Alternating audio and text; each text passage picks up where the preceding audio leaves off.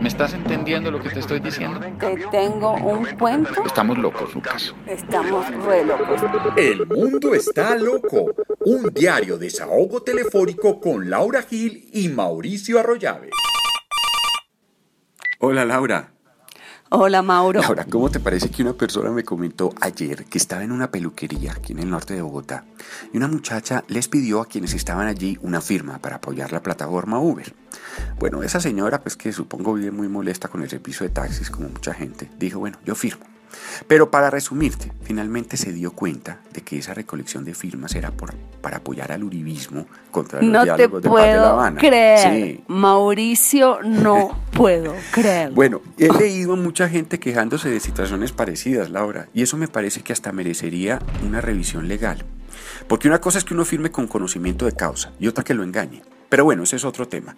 Lo que te quiero comentar a raíz de esa historia es que oigo cada vez más al uribismo decir que con esas firmas ellos no se quieren pronunciar contra la paz porque dicen querer la paz, sino contra la impunidad que se negocia en La Habana. Laura, yo sí veo un porcentaje, si así lo quieres medir, de impunidad. Pero en líneas generales veo que esa impunidad estaría compensada por la confesión de crímenes y la reparación de las víctimas. Porque es que yo entiendo que la impunidad es uno de los precios de la guerra misma, que incluso produce más impunidad que una paz imperfecta. Y también es el precio de una negociación, con la compensación de que en este caso habría espacio para la reparación.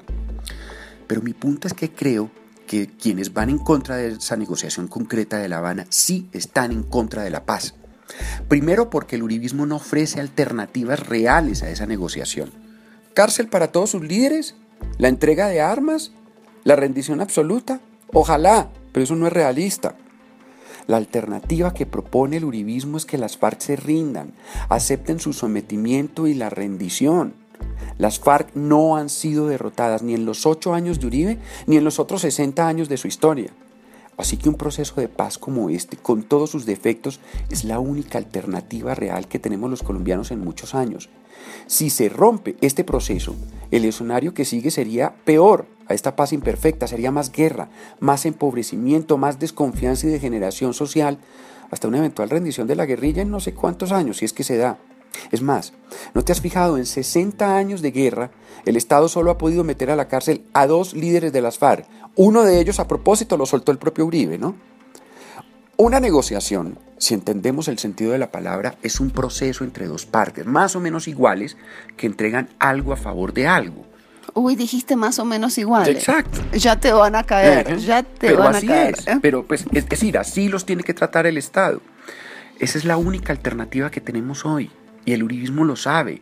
Y sabe también que no puede convencer a nadie con el argumento de que quiere la guerra.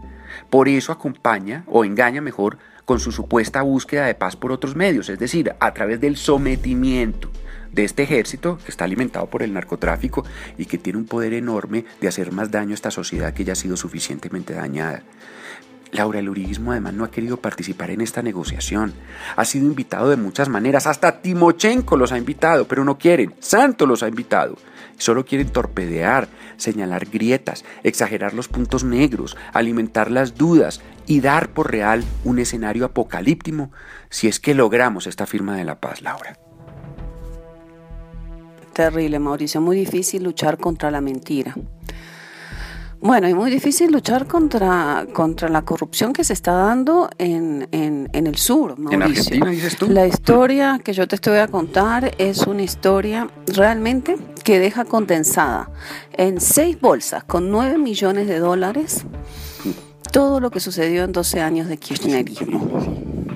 Entonces te explico qué pasó en las palabras del propio presidente Mauricio Macri que está por estos días en Colombia. Un hecho bochornoso, dijo.